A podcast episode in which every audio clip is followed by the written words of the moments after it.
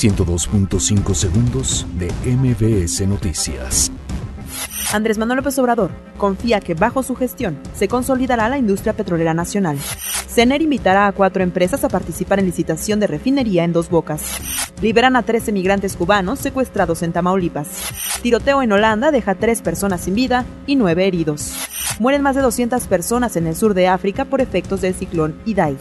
Descarrilamiento de tren deja al menos 28 muertos en República Democrática del Congo. UNAM inaugura primer centro de certificación de competencias en salud.